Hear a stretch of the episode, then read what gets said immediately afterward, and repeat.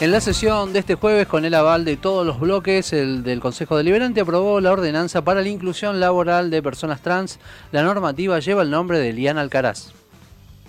Estuvieron presentes en la sesión integrantes de la Mesa de la Diversidad y la Federación Argentina LGTB para hablar sobre este importante hecho. Estamos en comunicación con Sheila Bravo, integrante de la Mesa de la Diversidad Local. Sheila, bienvenida a Noticias al Toque. Javier Sismondi y Susana Álvarez, te saludamos. Hola, buenos días, buenos días para toda la audiencia.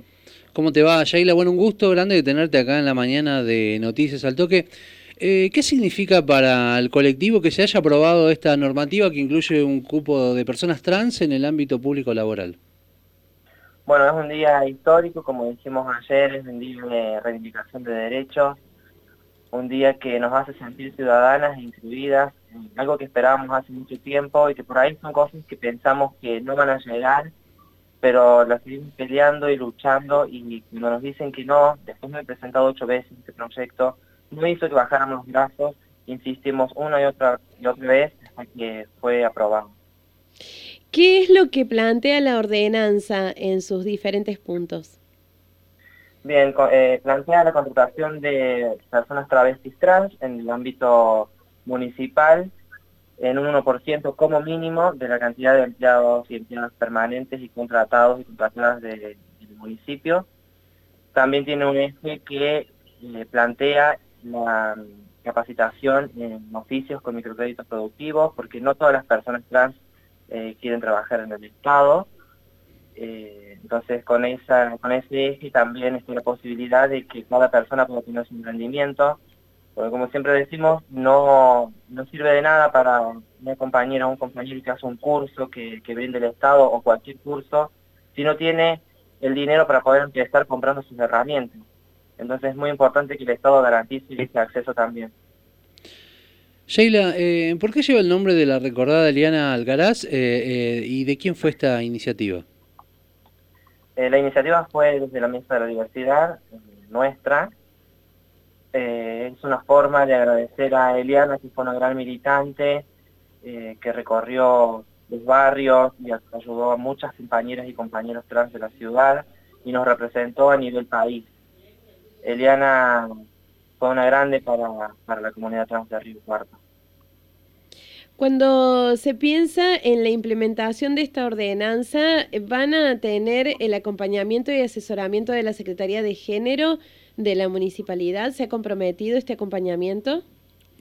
Sí, eh, hoy a las 12 del mediodía tenemos una reunión con todo el Ejecutivo, así que para ver cómo se va a implementar y cómo van a ser los últimos detalles, porque la implementación es en 60 días. Recordamos que estamos en comunicación telefónica con Sheila Bravo, integrante de la Mesa de la Diversidad aquí de la ciudad de Río Cuarto. Sheila, eh, qué bueno que sería, ¿no? Que no tuvieran que crearse estas normativas para lo que tiene que ver con el cupo laboral. Eh, y qué importante va a ser el día también que no importe la condición de género para acceder a un trabajo digno. Eh, ¿Va por ahí la búsqueda y la lucha? Totalmente. Eh, ojalá un día deje de ser noticia que una persona trans eh, deja de buscar, eh, está buscando trabajo que un trabajo. Y como dije en algún momento, una frase de Susie Shock, que es una artista trans de, Buenos Aires, no queremos ser más de esta humanidad. Una humanidad que decide sobre otro grupo vulnerado si merece trabajar o no. A nadie, nadie en la sociedad ha desnudado su vida privada como lo ha hecho la comunidad trans para poder tratar de ser incluidas e incluidos y tener un trabajo digno y ya no estar más para en la esquina, como ayer también lo dijo una compañera en el recinto que dijo que iba a volver a su casa y decirle a sus hermanos que para ellas son sus hijos, que no iba a estar más en una calle parada, trabajando y que eso servía para otras cosas. Y tiene toda la razón, todas y todos merecemos igualdad de oportunidades. Hablando de igualdad de oportunidades y de esto que mencionaste al principio, que para que esta ordenanza se apruebe la tuvieron que presentar mínimo ocho veces hasta que finalmente fue aprobada, también vienen llevando adelante acá en Río Cuarto una lucha por otro tipo de inclusión, que lo que tiene que ver con vivienda, con salud. ¿Cómo está la lucha en ese sentido? Bueno, en eso vamos a seguir trabajando.